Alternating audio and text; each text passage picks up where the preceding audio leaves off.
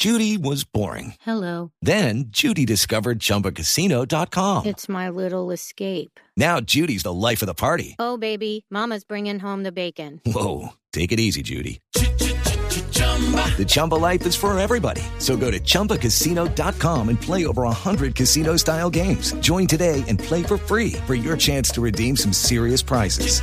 chumba ChumbaCasino.com.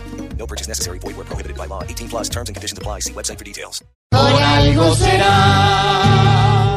Don Álvaro Forero, el comisionado de paz Sergio Jaramillo ha explicado que el decreto, y lo dijo esta mañana en Blue, el decreto que tiene que ver con el tema de los bienes de las FARC tiene ambigüedades. Ambigüedades que calificó de desafortunadas, en las que se basó el fiscal general Néstor Humberto Martínez para afirmar en la entrevista con el director de Noticias Caracol, Juan Roberto Vargas, que las FARC terminarían financiando su partido con dinero ilícito.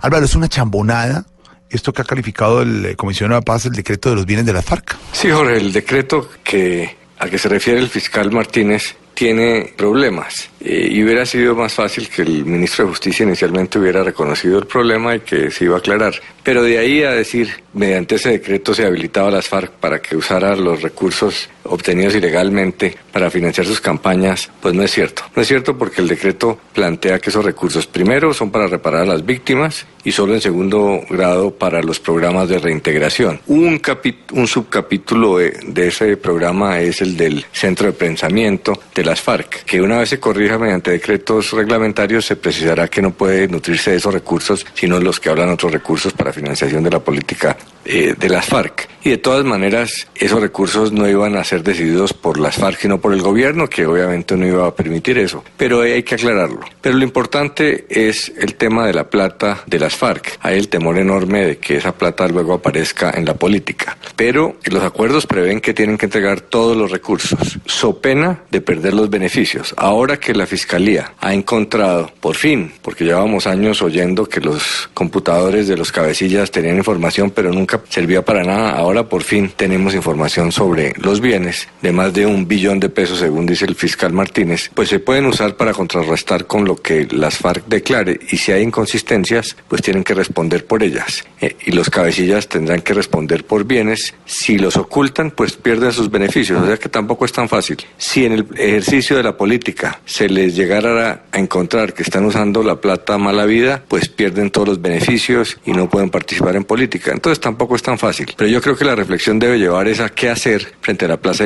plata ilícita, aprovechando el acuerdo de paz, para evitar que las hagan, la usen las FARC y para evitar que lo usen los corruptos. Hay cientos de miles de millones en las campañas.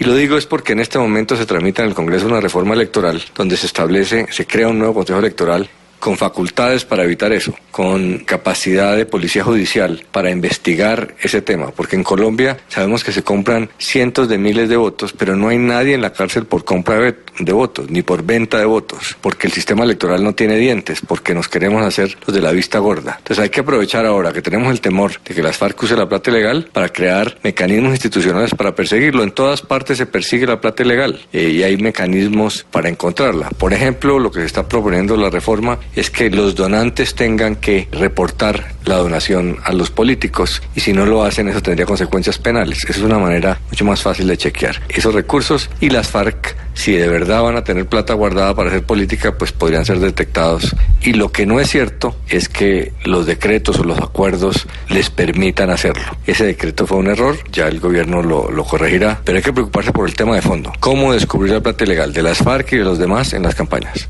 Y si don Alvarito lo dice, por, algo será. A esto tienen que pararle bolas, pues van a entregar si acaso un solar. Nada raro que ahora el paraíso pa' su dineral resulte fiscal.